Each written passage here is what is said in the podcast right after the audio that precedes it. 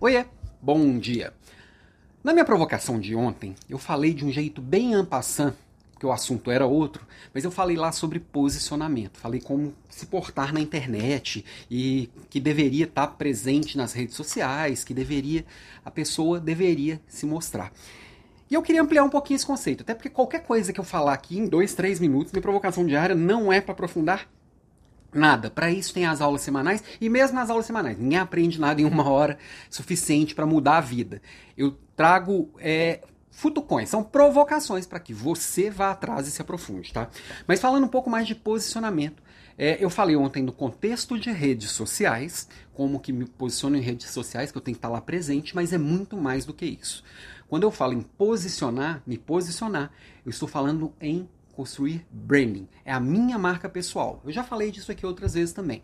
Mas como que eu vou me portar? Quais são os meus atributos que eu quero jogar à luz? Todo mundo tem rótulo. Eu tenho os meus, você tem os seus. Alguns dos meus eu escolhi, joguei luz e algumas pessoas compraram a minha ideia porque eu vendi bem vendido.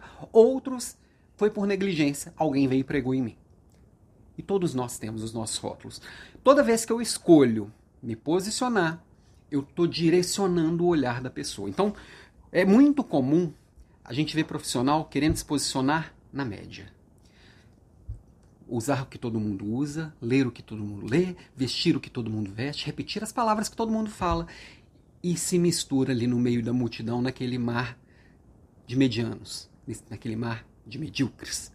Quem está na média, goste ou não da palavra, medíocre. Primeira vez que eu ouvi essa, essa palavra que eu fiquei bem assustado, tem mais de 20 anos, quando eu conheci o Flávio Augusto, lá da WhatsApp, do Orlando City, eu conheci ele pessoalmente numa reunião, ele falou para todo mundo da sala assim: "Vocês são todos medíocres e agem como medíocres. Eu vou mostrar para vocês por quê".